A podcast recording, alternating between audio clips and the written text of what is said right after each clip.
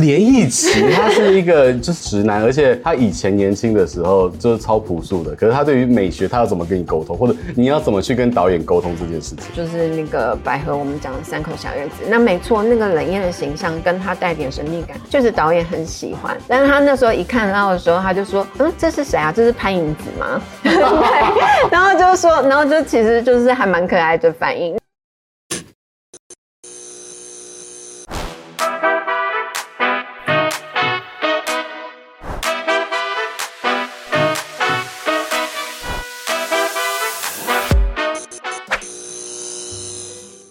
欢迎收看《Talk 一杯》，我是主持人郑伟博。最近这三个月，在华人世界的戏剧圈当中，有四个字是热搜关键字，就是“华灯初上”。华灯初上，它不止在这个演员当中的这个演技的竞逐是非常的精彩，它在它的这个剧情当中的纠葛跟让大家想要一直去思考到底凶手是谁，一路的这个悬疑持续到了第三季。而更重要的看点就是这个戏剧里面所有演员的造型了，不管是很复古的这个半屏山，或者是非常华丽的这个服装，都为大家所热烈的去讨论。那究竟这背后的这个魔术推手是谁？我话不多说，直接邀请到了造型指导许立文老师。大家好，各位 Talk 一杯的观众朋友，大家好。立文老师其实非常的厉害，六度入围金马奖。以及他在这个从影生涯当中参与过超过了二十部电影，所以今天来邀请到立文老师，可以跟大家好好看看额台，不只是华灯初上，在这个你也是见证了这二十年台湾电影的发展，这个造型在你的这个魔幻之手之下，为所有的这些大牌演员还有戏剧真的点缀的很很多的光芒。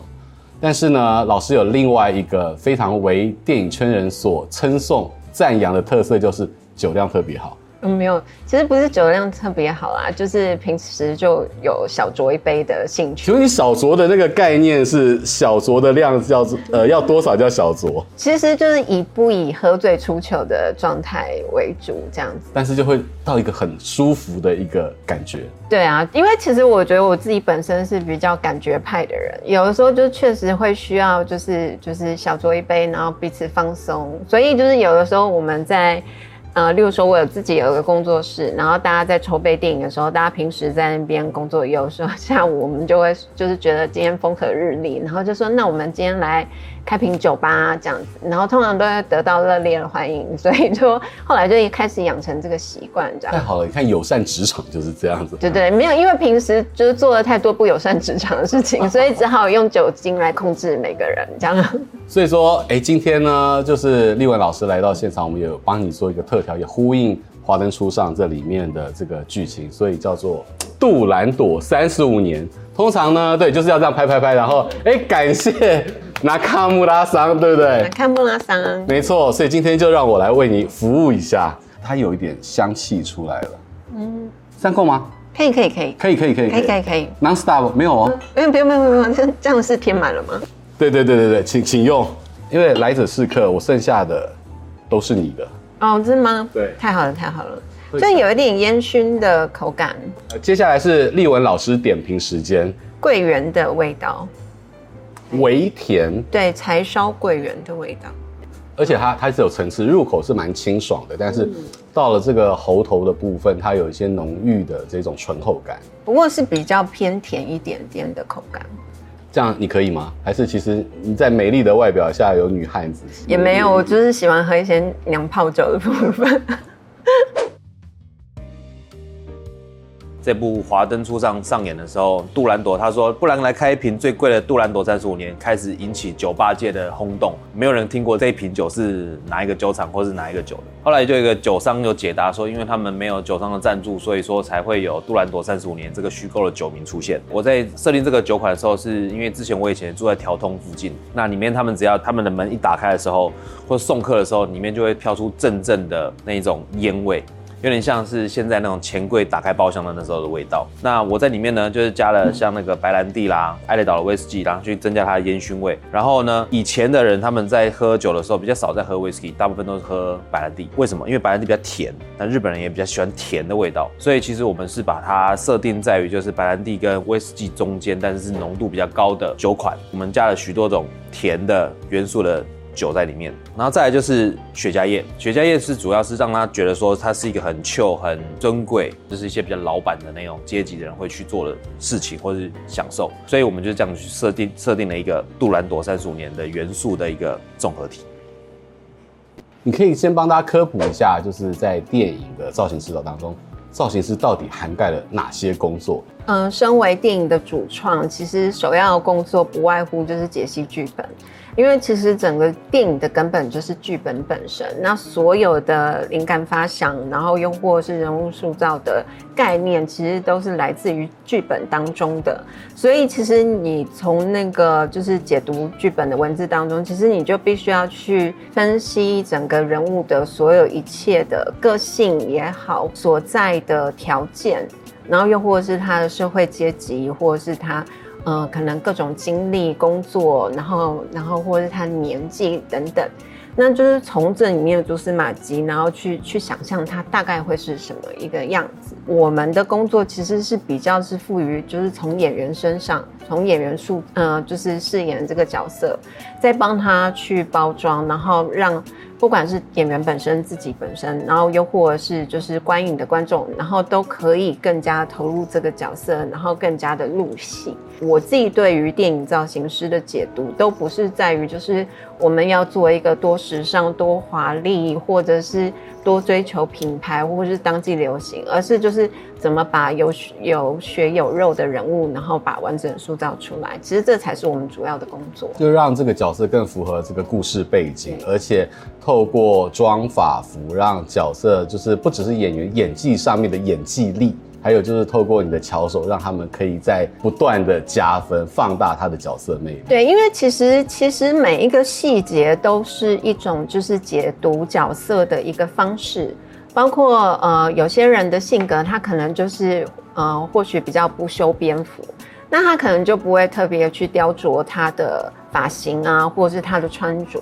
那其实这一些、这一些通过这些细节的展现，其实都是可以去解读说，哦，这个角色他大概会有一些怎么样的个性。所以，其实我觉得我们就是还是回归刚刚说的，就是最重要的角色是通过一些设定跟一些细节的展现，然后去把人物。表现出来，其实这才是最重要。就是可能观众在第一眼去看到这个人的时候，就可以去想象说他为什么会在这个环境里面，为什么会有这样的行为动机等等也好，或者是他可能后面会有一些或呃做了一些发展的故事也好，或什么那些其实都是跟着人物性格走。许立文他参与的电影，这票房加起来啊。没有个十亿，也有个十二亿的这个票房成绩。如果再加上海外，其实超超级丰硕的一个票房成绩。我直接先从《华灯初上》来请教，因为你的作品真的太多了，我们一步一步来聊。《华灯初上》里面呢，其实不管是 Rose 妈妈也好，或者是康仁演的宝妈妈也好，或者是爱口，我们都看到，哎，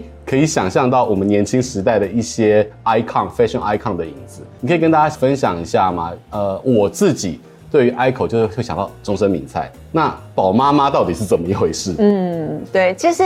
我觉得就是呃，因为我们在华灯初上播出之后。那其实我就有一个很奇怪的兴趣，就是我很喜欢就是上网看一些网友的反馈。那不管是好评也好，或者是负评也好，其实就是看到观众意见就是那么直接的感受，其实我觉得是一个非常有趣，然后也可以同步学习的一件事情。那其实就有很多人就是会猜测说，哦，哪个角色的原型是来自于谁？哪个角色是来自于谁？这样子。那因为其实我们一开始在讨论这一些角色的时候，我自己。自己的工作习惯是，我可能会想，就是用一个人物原型，然后去延伸到就是这样子的人物，因为他们可能对我来说，某一些人格特质或者是他们的外在形象是可以就是 match 的，所以就是我觉得这样子的人物投射，就对我来说会比较好去让不管是导演也好，又或者是让演员本身也好，就是他们比较好去想象自己之后日后会被做成什么样子。所以就是那时候，我们就找了很多造型参考，然后就是，然后找了一轮了，就是包山包海的找。那其实那时候我们都有在说，就是虽然说我们的那个影片，嗯、就是里面内容讲的是一八一九八九年，但是我们都希望说，其实如果说是一个跨经典的一个年代，其实不一定是就是这么的死的锁在一九八零年，甚至有更多的就是呃，不管是当代又或者是在更以前有一些时代 icon，其实那些都是可以被拉进来讨论。所以我们那时候就呃，像是百合，我们有找了一个日本非常近年代非常厉害的名模，叫三口小叶子。那她是以前就是资生堂的形象目录的 model，然后她也帮 YSL 走秀，然后他也参与了很多就是以前就是农庄摇滚的一些摇滚歌手，只要去日本表演。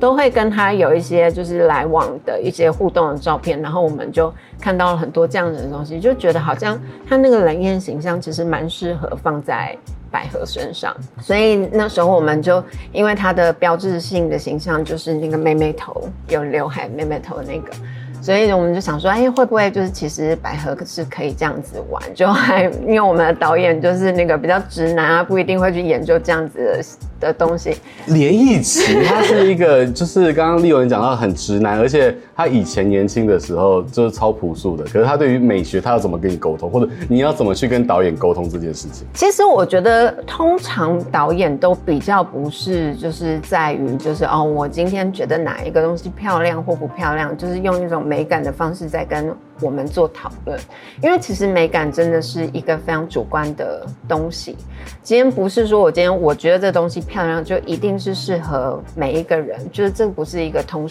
通俗的定论。所以其实我觉得用美感去讨论的时候，通常。很难真的达到一个共识，所以我们都还是用就是人物来做出发。那就是像刚刚讲的，就是那个百合，我们讲的三口小院子。那没错，那个冷艳的形象跟他带点神秘感，就是导演很喜欢。但是他那时候一看到的时候，他就说。嗯，这是谁啊？这是潘迎紫吗？对，然后就说，然后就其实就是还蛮可爱的反应。那确实，潘迎紫也是我们就是在八零年代就是台湾的电视史上非常著名典型的人物。对，所以我觉得啊，某种程度就是如果说大家可以这样慢慢的往下去联想，其实就可以就是越把这个角色的形象越来越活化，然后他的样貌也可以越来越丰富，这样。康仁呢？因为康仁的宝宝这个角色，其实应该也是你看到网友反馈会非常多，甚至业界或者是演员们都会有给给他各种不同的意见。对对对，因为其实我觉得康仁是一个极度用功的一个。演员，所以他就是他其实来之前，他也是做了很多预备，就是对于角色的预备工作。那当初我们在就是讨论宝宝的时候，其实我们都还是比较想要强调，虽然说是跨性别，但是因为就是性别的议题，对于大家来说，就是其实还是会有一些东西是需要去守护的，就包括我们不要随便消费性别议题或什么的。所以就是其实我们那时候找的就是那一些啊发想人物，都会是以前。就是比较是那种就是标志性的跨性别人物，不管是男或女都好，就是其实是把这件事情，我们就直接是。呃，混在一起谈，就是不要让它有那么明显的区别。那例如说，像我们之前找的，呃，马林黛，或者是就是像是那个，呃，就是八零年代很流行的 Boy George，然后又或者是以前的坂本龙一，他在 YMC 的那个乐团时期，就是他们那时候都会有一种浓妆摇滚的。样貌，然后虽然说是男儿身，但化浓妆，所以其实那个其实是一种，就是他们只是一个装扮性的一个样子，他们没有真的去就是去去去特别去叙述说我今天性别为何或者什么，就所以其实也是想说，以前相对保守的那个年代，如果有这样子的一个人物进来，其实对不管是对故事的丰富性也好，或者是一些画面的。享受也好，就是其实是会有比较多不同的样貌出现。康仁的女儿身是你满意的结果吗？对，因为其实其实我我那时候我们在那个开会讨论的时候，其实我自己有一些视觉上面比较就是。我自己个人的习惯，因为其实我以前在工作的时候，也曾经有做过一些男生穿女装的。那其实因为毕竟男生跟女生的骨架不大一样，那有的时候男生穿女装，然后如果说又要刻意展露性感，有时候会有一种奇怪的突兀，尤其是因为男演员来演这个角色，其实他并不是因为就是我今天长期都要扮演这样子的女性角色，所以他就他可能透过身形或什么，他没有办法在那么短时间就可以做一些变化。所以那时候其实是有特别讨论说，其实是美艳，然后带一点风骚，但不是过分卖弄性感的样貌。那那些性感可能是交友，就是他可能旗下 Sugar 的小姐。那因为店里的风格又跟光不大一样，所以就是，然后但是问题是，他本身是享受自己的漂亮，所以就是其实那时候在定妆的时候，确实是玩的蛮开心的。而且就是在荧幕上面的呈现，那个违和感极低，就是非常 fit 康仁跟宝妈妈这个角色。对，因为他自己当然就是，就像我刚刚有说过，康仁就是一个极度。极度用功的演员，所以他当穿上那些衣服的时候，他自己都有说：“哇，这衣服这么合身的情况之下，我自己得减点肥啊。”然后他就特别维持身材，然后去让自己穿女装的时候不违和。所以我有那时候也有看了很多观众的反馈，也有很多人就说：“天哪，就是他比女生还要瘦或什么的。”所以其实我觉得，呃，演员本身对角色的认知，还有我们做造型之间有一些化学的加成，其实还是对角色的帮助会很大。此外呢，其实像心如跟景华，我觉得我蛮想请教你的是，他们是两大女主角，你怎么样透过服装、衣服，还有她的配饰去凸显他们的角色性？嗯，因为其实，在看故事啊、呃，看剧本本身的时候。其实他们两个人的那个呃个性本来就是一一个比较相对应的一个关系，那可能一个呃相一般外显的形象是比较温柔婉约一点点，一个相对就比较敢爱敢恨一点。所以就是呃如果说是像心如扮演的呃 Rose 妈妈，那她就会是稍微比较可以做一些就是轰轰烈烈的样子。所以我们就呃，就其实有特别跟心如讨论，就是是不是可以就是做一些不同他以往形象的一些打扮。所以我们其实也加了很多裤装，或者是比较重，或者是比较强烈的颜色放在他身上，效果大花色也对，大大印花，或者是一些金属的亮片，然后或甚至让他穿了一个流苏皮衣，就是很八零年代的那一种。因为其实我们那时候确实为了找西服，然后都已经就是到处找，然后都找到意大利的古着或什么的。对，所以就是其实收集了很多衣服以后，然后让他们一一试，然后看哪一个效果比较好。那像呃苏妈妈的话，就是因为她本身的性格比较温婉，所以我们有设定一个主色调是比较米白，然后偏就是暖黄，然后呃就是比较一个舒服的一个色系。然后，呃，就是让它基本上就是在视觉上面可以维持一个均一的样貌。那至于就是最后面那个，就是大家看了以后，它就会有一个颜色比较强烈的颜色，那也是可以为之。此外呢，我觉得你在使用配件上面，还有去影响了他们在权力地位结构都有不同。你看，当这个光后来股份的结构不一样了，哎，这个阿纪的造型也也都不同喽。嗯，对你，你做了哪一些的巧思？对，因为其实这些东西在我们看到剧本的时候，其实就会看到一个人物，他不管是在心境上，或者在经济条件上面，他其实都会有一些转变跟进程。所以其实我们也是就是觉得说，我们要在画下功夫，然后不管是因为其实影集的长度也颇长的，三季加起来总共会二十四集，其实我们也会很担心观众一下子会视觉疲劳。所以其实如何去展现他们。每个阶段会有一些变化，其实也是蛮重要的一个工作。那呃，就是像阿纪，就是他可能一开始是比较潦倒的一个状态，因为他比较他毕竟也是欠了赌债。啊。对，而且因为其实他可能就是，如果说大家看过第一季也知道，他可能相对于其他比较年轻貌美或者是比较青春正甜的，对，正当红的那个那一些小姐，她其实是已经有一点就是。就是需要奋力一搏了，所以就是，然后但是为了又加上他经济条件或许不是那么许可的情况之下，他已经是把他以往就是能够看起来比较称头的东西，然后重复穿，来到然后然后来到光上班，所以。就是它的那一些衣服，其实我们也就是不管是呃这样在材质的选择上，又或者是我们就是定完妆，其实我们也都还要呃加强做质感，甚至要做旧，让它看起来更有生活感，或者是看起来就是更有使用痕迹。那因为其实如果说是像两位妈妈，她们可能经济相对富裕一点，那她们的东西其实就可以相对比较新。因为如果有看影集的，也会常常看到他们在血拼的部分，这样对，对，所以其实我们呃某种程度上那些 shopping 的部分也是想要我们带出，因为以呃之前我们做了一些调通的功课，那些妈妈桑或者小姐们，其实他们那时候在当时是非常。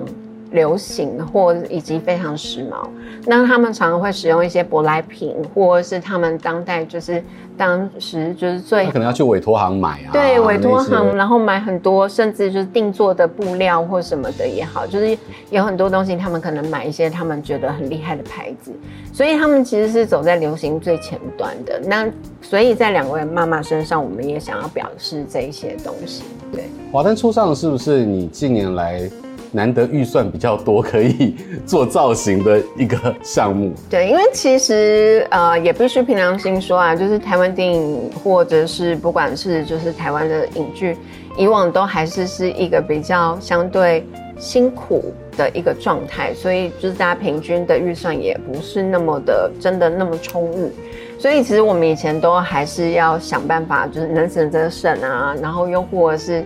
就是我们讲，就是一个比较通俗的，就是穷则变，变则通嘛。对，那但是呃，华灯初上，就是我们呃，其实也非常感谢制作人，他们就是募到了一笔很不错的